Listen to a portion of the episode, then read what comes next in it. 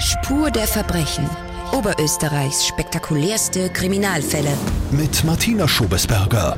Wenn Blut an den Wänden runterläuft oder eine ganze Wohnung bis unter die Decke zugemüllt ist, dann kommt Daniel Hocic und macht sauber. Der Linzer ist zertifizierter Tatortreiniger. Das Telefon läutet, wenn wir eben gebraucht werden, sei es ein Suizidfall, ein Unfall, da wo eben Blut im Spiel ist. Bei mir im Podcast verrät Daniel Hocic, wie oft er zu Mordschauplätzen gerufen wird und welche Gerüche und Anblicke selbst den abgebrühten Profi noch fertig machen. Mit einem Schuss ist der komplette Raum betroffen, also die Decken, die Wände, der Boden, alles. Da ist der ganze Schädel mehr oder weniger durch den ganzen Raum verteilt.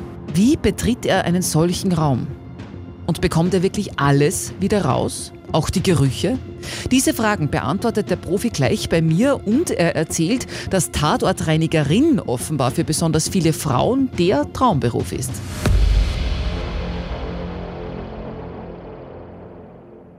Herzlich willkommen zu einer neuen Folge Spur der Verbrechen. Ich bin Martina Schobesberger, ich bin Reporterin und Nachrichtensprecherin bei Live Radio in Oberösterreich und jeden ersten Sonntag im Monat geht es hier in meinem Podcast um die spektakulärsten Verbrechen, die jemals in Oberösterreich verübt worden sind, beziehungsweise auch um die Menschen, die mit diesen Kriminalfällen zu tun haben. Das sind etwa Mordermittler, Spurensicherer, Staatsanwältinnen, Richter waren schon bei mir und heute besuche ich einen echten Tatortreiniger. Ihr könnt mir übrigens jederzeit schreiben, wenn euch da was interessiert. Freue mich über Feedback und habe auch nach der letzten Folge Hörerinnenpost bekommen. Eine Hörerin, die anonym bleiben will, erzählt, sie hört diesen Podcast schon länger und ihre Lieblingszeit zum Hören ist ohne Witz beim Gewitter. Da kommt nämlich die Spannung wirklich gut rüber, schreibt sie. Ein Hörer aus Deutschland streut meinem Expertengast im letzten Podcast äh, so richtig Rosen anschaulich und voller Mitgefühl, sagt er. Gerald Sakopanik war das letztes Mal. Das ist der Chef der Betrugsabteilung beim Landeskriminalamt in Oberösterreich. Das Lob gebe ich hiermit sehr, sehr gerne weiter. Und ein Hörer aus der Schweiz sagt, der Podcast ist auch sehr spannend, wenn man nicht in dieser Region lebt. Danke sehr. Liebe Grüße an dieser Stelle an alle Hörerinnen und Hörer aus Deutschland, Schweiz, Italien. Schön, euch dabei zu haben. Falls ihr auch Feedback habt, immer her damit an podcast.liferadio.at oder hinterlasst mir eine Sprachnachricht. Das geht ganz wunderbar in der Live-Radio-App und da könnt ihr den Podcast auch abonnieren. Und damit zu unserem heutigen Thema und ich sage es euch äh, ganz ehrlich, ich war da vor diesem Interview, vor diesem Treffen sehr selber gespannt, wie ein Pfitschi-Pfeil, wie man bei uns in Oberösterreich sagen würde. Ähm, ich habe nämlich einen echten Tatortreiniger besucht. Nicht so einen, wie man aus dem Fernsehen kennt, so einen Comedy-Tatortreiniger, wo irgendwie alles gestellt und so ein bisschen witzig ist, sondern wirklich einen aus dem echten Leben und bin dann raus aus der Live-Radio-Podcast-Lounge, weil ich wollte auch sehen, wie das wirklich abläuft. Also die Geräte, die Chemikalien und so weiter und habe mir gedacht, boah, äh, super sensibles Thema, da muss ich genau schauen, wie ich das anspreche und äh, fahr dahin, stelle mir auf was total Ernsthaftes ein und da kommt mir da ein junger Typ äh, mit einem strahlenden Lächeln entgegen, voll gut drauf, mit so rötlichen Haaren, rotem Bart, ein bisschen wie Wikinger, würde ich fast sagen, ähm, der davon schwärmt, wie toll sein Job ist. Tatortreiniger. Daniel Hocic, 28 Jahre alt aus Linz, war ein super spannendes Interview, wenn auch ganz anders gelaufen, als ich mir das vorher vorgestellt habe, muss ich ganz ehrlich sagen. Aber geht's einfach mit mit mir. Wenn bei anderen die absolute Grenze erreicht ist von dem, was sie aushalten können, ja, was sie riechen können, was sie sehen können, wenn sie einen Raum verlassen müssen, dann gehst du in diesen Raum hinein. Daniel Hocic aus Linz, du bist Tatortreiniger. Ähm, was ist so die erste Frage, wenn du jemanden kennenlernst äh, und du sagst, was du beruflich machst? Die erste Frage, die ist einfach meistens, boah, wie kann man denn das machen? Das muss ja richtig arg sein, mehr oder weniger. Das ist so die erste Frage, was meistens gestellt wird. Mhm. Dann bleibe ich gleich bei dieser Frage. Tatortreiniger, wie kommt man zu diesem Job? Wie, bist du, wie hast du das angefangen? Ähm, das ist was Außergewöhnliches und ich bin jemand, der will immer was Außergewöhnliches machen und das war damals eine Marktlücke eigentlich, hat keiner wirklich angeboten und das ist ganz spontan entstanden, dass wir gesagt haben, hey, bieten wir das an, machen wir das, damit hilft man sicher einige Leute, weil immerhin, wenn es uns den gibt, muss man das selber machen.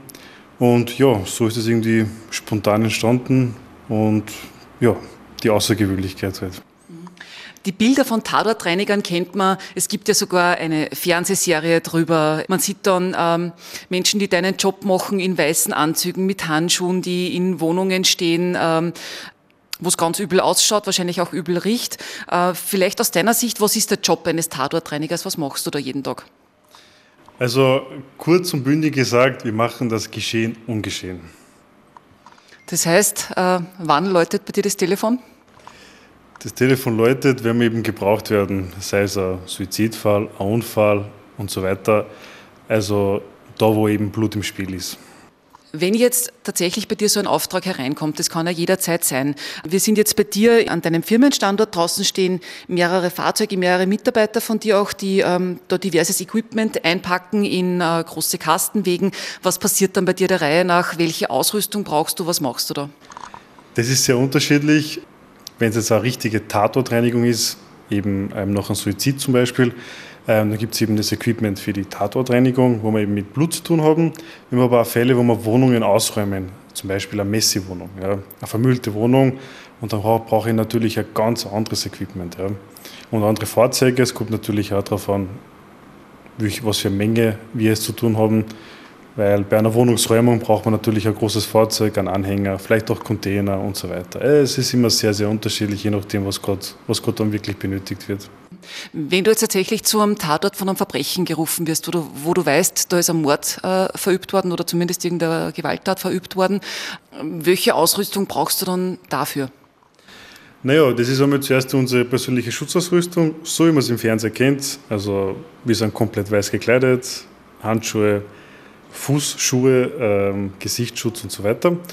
Und dann haben wir halt unser Material, unsere Chemie und unser Material, dass wir halt eben ähm, das Blut reinigen, also entfernen. Äh, das ist auch sehr unterschiedlich.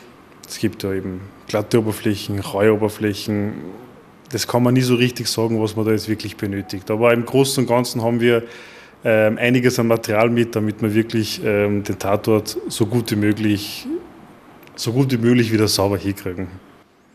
Worauf macht man sich da gefasst, wenn man dann hinfährt zu so einem Haus oder zu einer Wohnung, bevor die Tür aufgeht? Wie geht man sowas an? Na, also eigentlich ist das bei uns, das ist einfach ein Job. Das ist unser Job. Wir wissen, was da jetzt drinnen ist ungefähr. Wir kommen da rein und machen unsere Arbeit. Ganz normal, wie jeder andere seine Arbeit auch macht. Mhm. Das, das ist ein Beruf, entweder man kann das oder man kann das nicht. Das lernt man nicht, sondern man kann es einfach. Ja. Ähm, du hast ja sehr früh damit angefangen, mit 16. Kannst du dich nur noch an deinen ersten Einsatz erinnern? Ja, kann ich mich sehr gut erinnern. Das war in einem Hotel. Das war der allererste Einsatz und das war einer der schlimmsten. Also ich bin gleich ins eiskalte Wasser eigentlich geworfen worden, mehr oder weniger. Da ist, ähm, da ist demjenigen die Halsader, war das glaube ich, geplatzt und der hat nicht mehr aufhören können zum Bluten. Also der hat Blut erbrochen, durchgehend.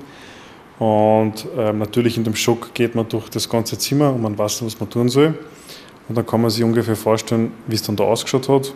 Also es war wirklich alles betroffen. Und ja, so hat mein erster Tatort ausgeschaut. Vom Badezimmer bis zum Schlafzimmer und Gang und Bett und diverse Oberflächen, Möbel. Es war nichts, was nicht irgendwie betroffen war. Mhm. Wie ist der gegangen?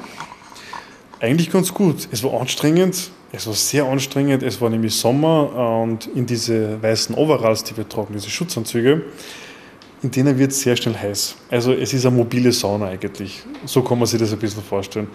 Und wenn man dann die ganze Zeit in heißen Temperaturen plus diesen Schutzanzug arbeitet, weil es ist schon ein Knochenjob, weil wenn da jetzt ein Blut liegt und eingetrocknet ist, das erfordert schon ein bisschen Muskelkraft, nicht nur Chemie, sondern man muss einfach ja, eine gewisse Mechanik anwenden, dass man das Ganze runterkriegt.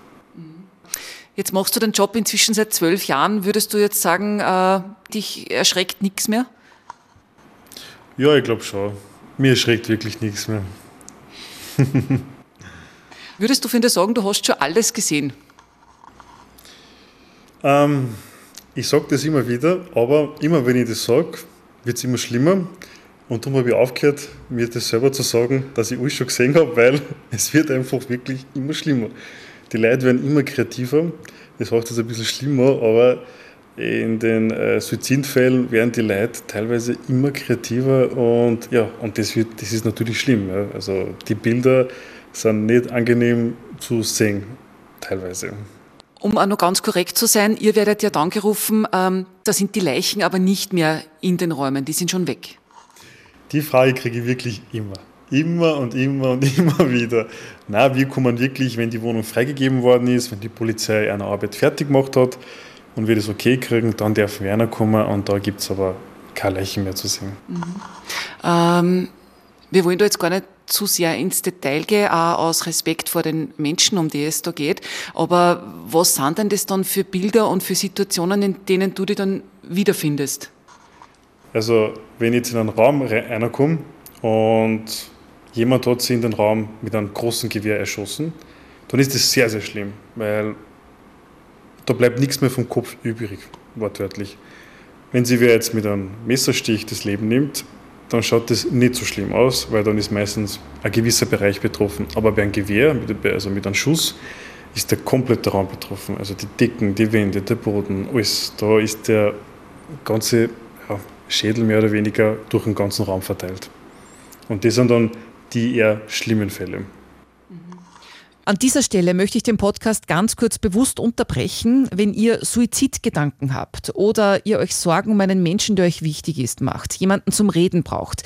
Die Telefonseelsorge in Oberösterreich erreicht ihr unter der Telefonnummer 142 rund um die Uhr, auch an Sonn- und Feiertagen, gebührenfrei in ganz Österreich. Und wenn ihr lieber schreibt als sprecht, die Telefonseelsorge bietet auch Beratung per Mail oder Chat an, auch als Einzelchat. Wie geht es solche Fälle dann an? Was passiert da oder was muss der Reihe noch passieren? Also als allererstes, wir ziehen unsere persönliche Schutzausrüstung an, dass wir im geschützt sind. Und gehen wir rein in den Raum und machen einmal alles, was grob ist. Ja. Es gibt meistens immer sehr viele Sachen, die gleich entsorgt werden, weil es einfach nicht zum Reinigen auszahlt oder auch nicht mehr zum Reinigen geht. Das wird dann gleich für uns verpackt, rausgetragen, also dass wir dann auch gleich etwas mehr Platz haben im Raum. Ähm, ja, dann wird einmal der ganze Boden gereinigt, dass man sie gut bewegen kann in den Boden und nicht immer in die Blutlatschen drinnen steht. Und dann wird eigentlich von unten nach oben gereinigt. Ja. Habt ihr da Maschinen dafür oder müsst ihr das alles dann händisch irgendwie mit wegwischen oder wie kann man sich das vorstellen? Das meiste ist händisch. Maschineneinsatz ist nur, wenn wir Großflächen haben. Aber ja, da ist einfach die gute alte Handarbeit gefragt in dem Ganzen. Das heißt, ihr geht dann in diese Wohnung auch einfach mit einem, mit einem Wischer rein und mit Besen? Nein, mit einem Wischer, mit einem Besen nicht. Okay. Äh, wir haben ein eigenes Equipment. Ähm, wir haben eigentlich ein Equipment entwickelt, ein Reinigungsverfahren entwickelt. Ähm, das verwenden wir, das funktioniert ganz gut. Und ja, ganz am Anfang ähm, haben wir natürlich, sind wir, sind wir auch mit einem Wischer eingegangen und haben das natürlich ja, so gemacht, wie man es eben denkt und glaubt. Aber nach einer langen Jahren Erfahrung und gewissen Ausbildungen weiß man einfach, wie man es dann richtig angeht, das Ganze. Ähm, ich habe ja gelesen, du hast eine Spezialausbildung in Deutschland gemacht. Ähm, vielleicht kannst du uns dazu was erzählen und, und habe ich das richtig verstanden, du hast dein eigenes Equipment entwickelt. Genau, also ich bin damals nach Deutschland gefahren. Ähm, da hat es eine Ausbildung gegeben zum, von einem Hygieneinstitut zum geprüften Tatortreiniger, weil in Deutschland ist das ähm, ein bisschen anders. Da ist einfach viel mehr als wie bei uns in Österreich. Natürlich ist es ein viel größeres Land und da ist der Tatortreiniger viel, viel gefragter, weil der ist nicht mehr auszudenken dort, weil da einfach so viel passiert. Und die Ausbildung ist auch statt, stattgefunden mit einem großen Tatortreiniger, der wirklich tagtäglich unterwegs ist. Äh, war super Ausbildung, haben wir sehr viel lernen können. Ähm, und ja, so von dort habe ich eigentlich meine Ausbildung. Ja. Und eigenes Equipment entwickelt.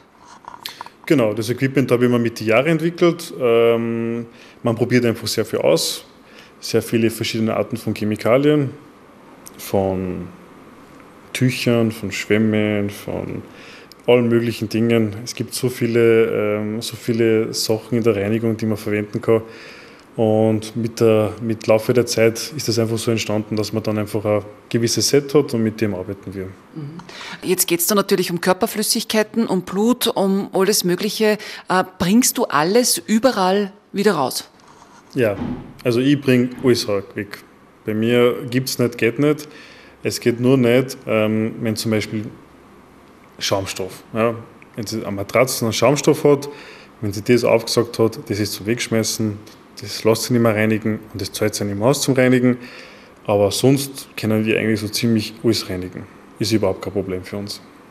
Weil ich habe ähm, auch im Internet natürlich ein bisschen recherchiert und habe dann gelesen, dass sie so gewisse Flüssigkeiten auch an den Wänden irgendwie hochziehen können, das dann kaum mehr rauszubekommen ist, ohne jetzt die Wohnung quasi grund zu sanieren. Und du sagst, es geht anders auch?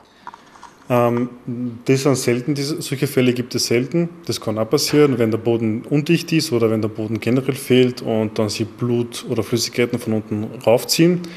Aber das ist das können wir genauso behandeln. Also, da müssen wir dann teilweise etwas sanieren, das machen wir auch. Das heißt, wir schneiden das Stück raus, so weit, bis man eben die betroffenen, das betroffene Material rausgezogen hat und dann wird das eben repariert und dann ist das erledigt. Ich persönlich bin ja besonders empfindlich auf Gerüche. Also jetzt vom, vom optischen, so schlimm kann eigentlich wenig ausschauen, dass ich nicht, nicht hinschauen kann, aber Gerüche finde ich ganz schlimm. Was ist für dich das Ärgste?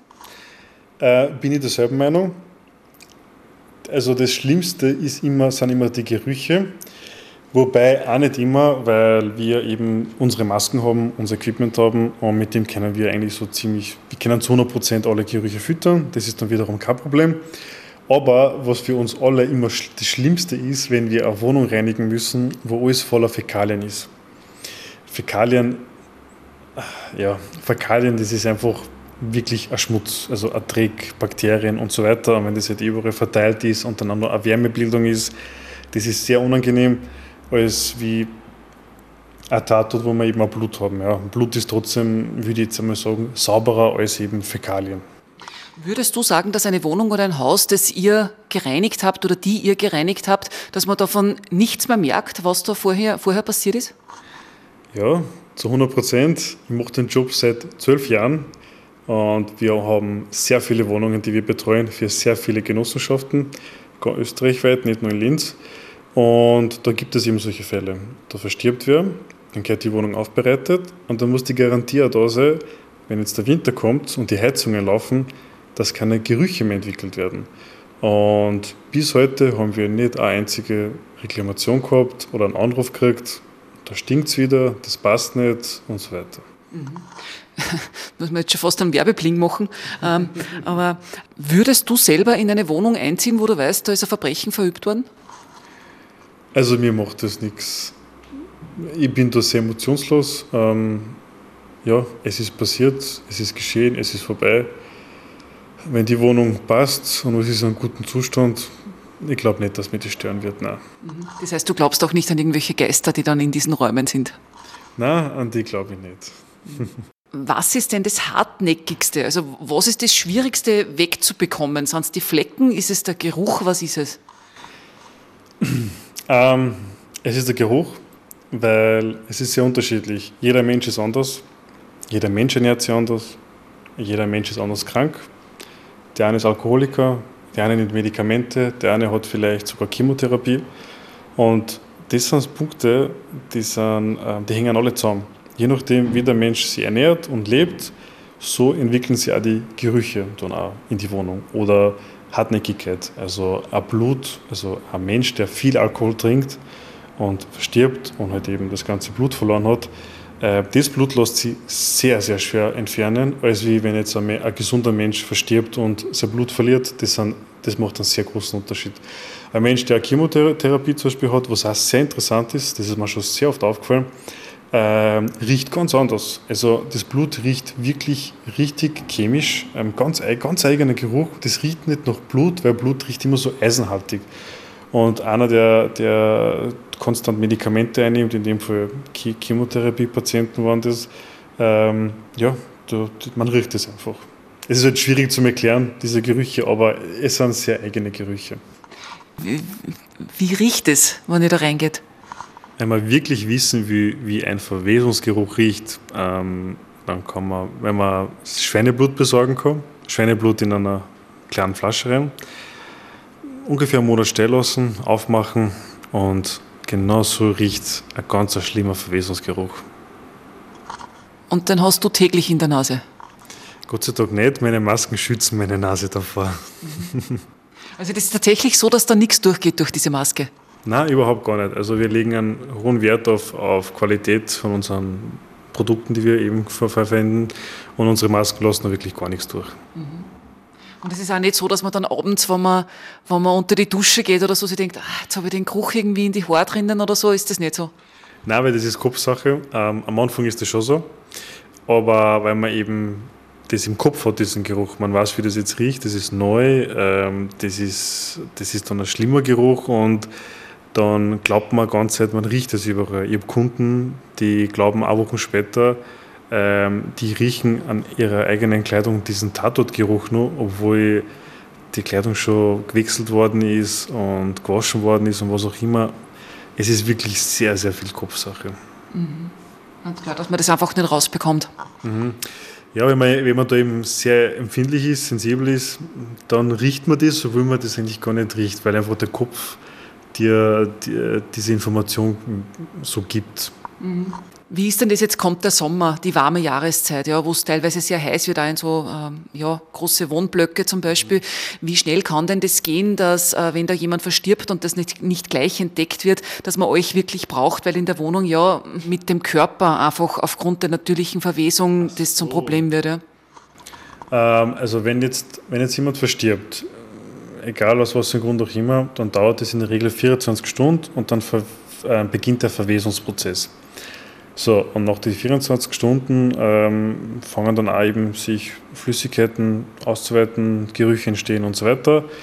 Dann hat man eben die Temperatur. Wenn es draußen sehr warm ist, sehr schwül ist, sehr trocken ist, ähm, dann, geht das, dann wird das Ganze beschleunigt. Dann kann es ja sein, dass es nicht in 24 Stunden passiert, sondern etwas früher. Und ja, so schnell geht das eigentlich. Das heißt, wenn man dann so Meldungen hört, wo jemand eine Woche oder zwei Wochen nicht entdeckt worden ist, dann kann das im Sommer schon ähm, ja, unangenehm bzw. anspruchsvoll werden.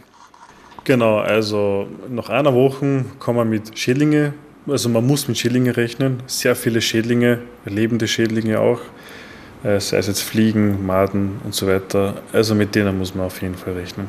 Mhm. Ähm, jetzt äh, beseitigt ihr ja nicht nur äh, oder reinigt ihr ja nicht nur Wohnungen, wo äh, ein Mensch gestorben ist, sondern ihr räumt auch Messi-Wohnungen aus. Was hast du denn da schon alles erlebt? Puh, vieles. Es gibt Messis, man muss Messi-Wohnungen unterscheiden. Es gibt Messis, die sammeln einfach viel und schmeißen einfach nichts weg, sind aber eigentlich eher sauber. Es ist ein trockener Zustand. Dann gibt es Messis, ähm, die sind nicht so sauber, die ähm, urinieren durch die ganze Wohnung oder verwenden das Klo, verwenden die ganze Wohnung als Toilette zum Beispiel. Essensreste überall, ähm, verschimmelte Essensreste und dann auch eben Schädlinge, Mäuse, Ratten und so weiter. Diese zwei Arten von Messwohnungen gibt es und ja, ich glaube, man kann sich schon ganz gut vorstellen, wie so eine schlimme Messi-Wohnung ausschauen kann, wenn man eben die ganze Wohnung als Toilette benutzt. Mhm. Und, das, und das monatelang. Müsste man das nicht auch in der Nachbarschaft dann schon merken? Oder hat das die Nachbarschaft dann eh schon oft bemerkt? Ähm, ja, es ist meistens eher so, dass die Nachbarschaft es dann merkt. Ähm, oft sind die Wohnungen sehr gut verbaut und dann dauert es ein bisschen. Und ja, je nachdem, wann es wer wie zuerst bemerkt, werden wir dann zum Einsatz gerufen. Gibt es irgendwo eine Grenze, wo du sagst, das wird selbst dir zu viel oder irgendwas, wo du besonders empfindlich bist? Nein, die Grenze gibt es eigentlich überhaupt gar nicht. Also wir stellen uns jede Herausforderung und wir lieben Herausforderungen, weil sonst darf man den Job auch gar nicht machen. Und deshalb haben wir eigentlich, für uns gibt es keine Grenzen. Nein. Das ist für mich jetzt auch ganz interessant, weil ich habe mir lange auf dieses Gespräch jetzt vorbereitet und du wirkst so entspannt und gut aufgelegt und ich habe mir gedacht, ma, wie, wie stelle ich die richtigen Fragen auch in der richtigen Tonalität, weil es ja trotzdem auch um ernste familiäre oder persönliche Hintergründe auch von deinen unter Anführungszeichen Kunden ähm, dann geht. Aber ist es dann nicht schlimm für die, wenn du reingehst in eine Wohnung und dann ist da Blut und dann ähm, ja Exkremente Körperflüssigkeiten, ich nehme einmal an, das riecht ja auch unangenehm. Das stimmt, ähm, das riecht sehr, sehr unangenehm, aber ähm, ich komme ja aus der Reinigung grundsätzlich und in der Reinigung hat man nicht so eine große Dankbarkeit. Wenn ich zum Beispiel ein Fenster reinige, habe ich nicht so eine große Dankbarkeit, wie wenn ich jetzt ähm, einen Tatort reinige. Also wenn ich jetzt einen Tatort reinige, dann ist die Dankbarkeit so riesig und das war dann eigentlich im Endeffekt die Riesenmotivation, dass ich da weitergemacht habe, ein Marketing betrieben habe, dass wir da einfach präsenter werden und viel mehr für die Leute da sein können. Und darum bin ich halt auch eher gelassen und eher gut drauf, weil ich einfach mit dieser Einstellung immer hingehe. Ich weiß, dass ich Hilfe bin und eben für die Leute da bin und die Dankbarkeit motiviert und ist, ist auch wieder positive Energie irgendwo. Du sprichst von großer Dankbarkeit von, von deiner Kundschaft. Ähm, aber wie viel Kontakt hast du denn eigentlich zu jetzt Angehörigen, ähm, wenn da jetzt äh, eine Straftat begangen worden ist oder jemand oder vielleicht auch jemand gestorben ist, der länger nicht gefunden worden ist? Wie viel Kontakt hast du wirklich zu den Menschen auch und erfährst von dem, was da im Hintergrund passiert ist? Eigentlich immer, weil die Auftraggeber sind eben genau diese Menschen. Ähm, wenn das jetzt eben im Haushalt passiert, dann muss sich wer darum kümmern. Das macht nicht die Polizei oder irgendein öffentlicher Betrieb, sondern es muss wirklich der nächstnähere machen. Und dann erfahrt man halt auch immer, was ist passiert, warum, weshalb, obwohl man das nicht einmal wissen will oder nicht einmal danach fragt. Das Gespräch entsteht immer automatisch. Also der Kontakt ist, der direkte Kontakt ist eigentlich so ziemlich immer da. Mhm. Du sagst, man will das auch gar nicht unbedingt wissen. Ähm, naja, wollen, ja. Ich sag mal so, ich muss nicht unbedingt wissen, es ist nur immer wieder interessant zu hören, okay, was ist da passiert, warum ist das passiert, weil äh, es gibt ab und zu wirklich sehr, sehr schlimme Fälle und da fragt man sich schon, okay, interessant, wieso, warum, weshalb. Da gibt es ja nicht so schlimme Fälle, jetzt bildlich gesehen, meine ich. Ähm, dann, dann fragt man sich das ja weniger, sag ich jetzt einmal, weil wenn man den Job einfach jeden Tag macht, dann, ja, dann fragt man eigentlich, dann fragt man sich eigentlich nicht mehr so viel, weil es passiert einfach. Es ist einfach ganz normal, es ist jeden Tag da und wird jeden Tag gemacht. Ähm, aber heißt das auch, dass man mit Absicht da ein bisschen einen Abstand wahrt, dann auch um sich selbst zu schützen? Ähm, nein, das ist gar nicht bewusst. Das ist einfach so. Also, das ist für uns wirklich, wie schon gesagt, ganz ein, normales, ganz ein normaler Job und das tut uns nichts und es greift uns emotional auch überhaupt gar nicht an. Und wir überlegen auch nicht und fragen sie auch nichts oder schlafen schlecht oder träumen schlecht. Das haben wir nicht. Meine Mitarbeiter, das sind jahrelange Mitarbeiter bei mir. Ähm, ich mache den Job schon sehr lang und ich habe auch keinen Personalwechsel oder ähm, neue Mitarbeiter, die ich immer wieder brauche. Gott sei Dank braucht man nicht laufend neue Mitarbeiter, weil es reicht eh schon, dass, dass wir fast jeden Tag eigentlich in Einsatz sind. Also von dem her funktioniert das ganz gut. Mhm. Ähm, das wäre eben meine nächste Frage gewesen. Wie viele Menschen sind denn wirklich imstande, so einen Job zu machen und wird man damit reich? Weil ich bin dir vergönnt, dass du gut verdienst dabei. Also Witzig ist, dass das eigentlich sehr viele machen wollen. Wir kriegen tagtäglich Bewerber, Bewerberinnen. Ähm, wir suchen aber keine Mitarbeiter. Aber wir kriegen trotzdem Bewerbungen tagtäglich rein. Und von zehn Bewerbungen sind immer acht davon Frauen. Was auch sehr interessant ist, also sehr viele Frauen bewerben sich bei uns und wollen unbedingt Tattoo-Trainerin werden. Aber leider nehmen wir halt momentan schon seit länger eigentlich kein Personal auf. Es bewerben sich so viel mehr Frauen für den Job, echt? Ja, auf jeden Fall. Also hat mich auch gewundert, ehrlich gesagt, ähm, hätte ich mir nicht gedacht, aber ja, es ist so. Also sehr viele Frauen melden sich bei uns. Hast du schon Vorstellungsgespräche gehabt mit weiblichen Bewerberinnen und die gefragt, warum sie sich für diesen Job interessieren? Ähm, persönlich nicht, nur telefonisch, wenn sie mich eben telefonisch erreichen oder kontaktieren. Ähm, da frage ich schon immer wieder mal nach, okay, warum, weshalb, wieso. Und ja, ähm, der Hauptgrund ist die Interesse und die Außergewöhnlichkeit. Die wollen einfach was machen, was man nicht jeden Tag sieht oder jeden Tag macht oder nicht jeden Tag hört. Und glaubst du, dass sich diese Bewerberinnen den Job richtig vorstellen oder haben die eigentlich eine ganz andere Vorstellung von dem, was sie dann erwartet? Eine gute Frage. Ich habe keine Ahnung. Aber ich glaube schon, dass die ungefähr wissen, was auf die Leute zukommt. Ähm, ja, wenn man ein bisschen im Internet googelt, dann sieht man schon die ein oder anderen Bilder. Dann kann man sich das auch bildlich immer ganz gut vorstellen. Hast du weibliche Mitarbeiter? In der Tatortreinigung nicht, nein. Aber, Sie sich an wie ein Aber. Naja, wir haben ja neben der Tatortreinigung bietet auch ein Bereich vom Unternehmen, also das ist eine zweite Sparte, die klassische Reinigung. Und da haben wir halt doch viele Frauen beschäftigt. Und, aber das hat nichts mit der Tatortreinigung, nichts mit der Sonderreinigung zu tun eigentlich. Und Habt ihr irgendeine psychologische Nachbetreuung oder so? Oder, oder besprecht ihr solche Einsätze noch oder geht, man, geht da jeder nachher heim? Ähm, Nein, das ist gar nicht notwendig. Hin und wieder reden wir schon. Ganz, gerade ganz am Anfang habe ich schon mit meinen Mitarbeitern immer wieder geredet, passt der ist es okay und so weiter und so fort. Aber es sind langjährige Mitarbeiter seit Tag 1 eigentlich und da gibt es ja keine Probleme und ja, das Gefühl war auch nicht da, dass es wem nicht so gut geht dabei. eigentlich wirklich im Gegenteil, die mögen den Job. Das ist eben eine große Herausforderung, es ist eben was ganz anderes und die gingen eher mehr mit diesem Wissen da rein. Mhm, okay. Ähm, vorhin, glaube ich, habe ich dir die Frage schon gestellt, aber du hast mir, glaube ich, nicht geantwortet. Verdient man gut dabei? Also ist es ein gut bezahlter Job? Also man verdient natürlich dementsprechend gut, auf jeden Fall. Zum Vergleich, ich bin immer nur billiger als jeder Autolackierer oder Fachwerkstatt der Automechaniker und bin eben auch, also wir wollen sehr transparent und leistbar sein für die Kunden, ja, weil das sind trotzdem hohe einmalige Kosten, die auf einen zukommen können. Und ja, so kann man sich das ungefähr vorstellen.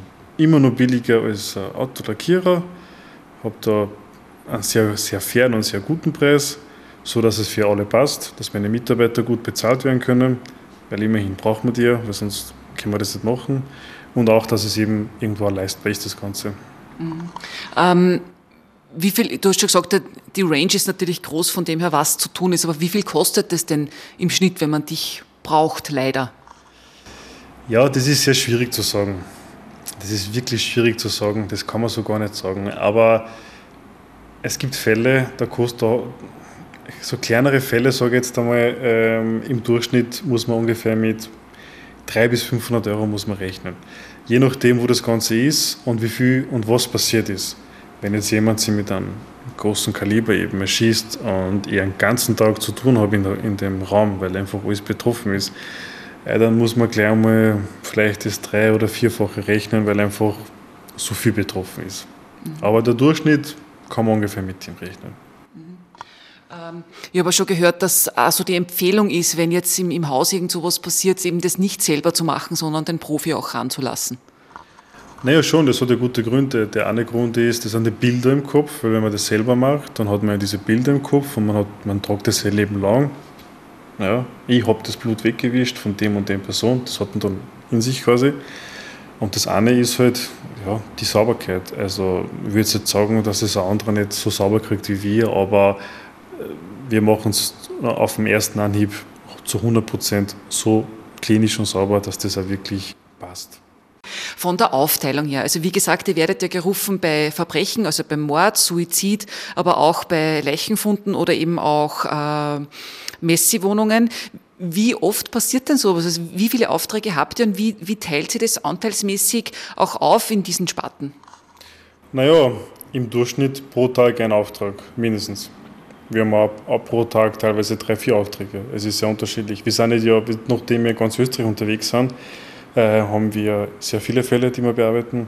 Äh, wenn wir jetzt eine Messi-Wohnung haben, das kann, sein, das kann einmal drei, vier Tage dauern. Ein Tatort dauert im Durchschnitt einen halben Tag, einen Tag, das ist immer sehr unterschiedlich. Und oft können wir drei einmal, äh, drei einmal machen. Und, ja. Aber im Durchschnitt kann man, kann man eigentlich sagen, pro Tag einer mindestens. Mhm. Und wie ist es von der Aufteilung? Also wie oft werdet ihr wirklich an den Tatort von einem Mord gerufen? Oder ist es ganz selten und es sind eh mehr die ähm, ja, verstorbene Menschen, die erst später gefunden werden? Also wie ist da so die Aufteilung? Äh, Mordfälle haben wir sehr, sehr, sehr selten. Also das ist wirklich selten bei uns in Österreich, Gott sei Dank. Ähm, boah, vielleicht zwei im Jahr oder drei im Jahr, wenn überhaupt. Ich glaube nicht einmal sogar. Ich kann es gar nicht genau sagen jetzt. Suizidfälle sind sehr viele. Also wir haben sehr, sehr viele Selbstmörder. Ähm, natürliche Tode eher wenig, weil meistens die natürlichen Tode, ähm, die werden auch gleich gefunden oder versterben nicht alleine, so jetzt einmal. Aber ja, es sind die Suizidfälle, die am meisten da sind. Was ist für die schwieriger? Ist es schwieriger, an einen, an einen Ort des Verbrechens zu gehen oder an jemanden, wo man vielleicht weiß, da ist jemand alleine gestorben und es hat ihn lange niemand gefunden? Oder was ist schwieriger oder ist alles gleich? Also es ist tatsächlich alles gleich, weil das eine ist die Geschichte, das eine ist der Tatort. Es gibt sicher Menschen, die sind empfindlich auf diese Geschichten. Die sind wir nicht, Gott sei Dank. Aber es gibt halt Menschen, die sind einfach empfindlich auf das, was die gerade singen. Und auf das sind wir halt auch nicht empfindlich. Abschließend, äh, was ist der Lieblingsduft von einem Tatortreiniger? Was riechst du besonders gern? Was ich besonders gern rieche? Ähm, der Duft meiner Küche. Wonach duftet es in deiner Küche? Nach gutem Essen. also dein Job hat dir nicht den Appetit verdorben? Nein, auf gar keinen Fall. Wunderbar, perfekt. Ich danke dir. Daniel Hocic, Tatortreiniger aus Linz. Wenn ihr das Ganze auch so spannend gefunden habt wie ich, dann freue ich mich über eine gute Bewertung. Ein paar Sternchen sind immer schön. Und mich interessiert natürlich jetzt brennend, was euch nach dieser Folge durch den Kopf geht. Schreibt mir gerne an podcast.liveradio.at oder hinterlasst mir eine Sprachnachricht. Das geht in der Live-Radio-App. Da könnt ihr den Podcast auch abonnieren. Damit ihr eben zum Beispiel die nächste Folge nicht verpasst, da peile ich wieder einen echten Mordfall an. Und zwar einen, der, äh, würde ich schon sagen, eigentlich gut zu Sommer und so Badesaison passt. Es geht nämlich um die Kofferleiche vom Traunsee. Wird sich anbieten zum Anhören auf der Liegewiese, wenn es euch nicht ganz zu gruselig ist. Kommt raus dann am 7. August. Bis dahin alles Liebe, einen schönen Sommer und passt auf euch auf. Spur der Verbrechen. Oberösterreichs spektakulärste Kriminalfälle. Jeden ersten Sonntag des Monats neu.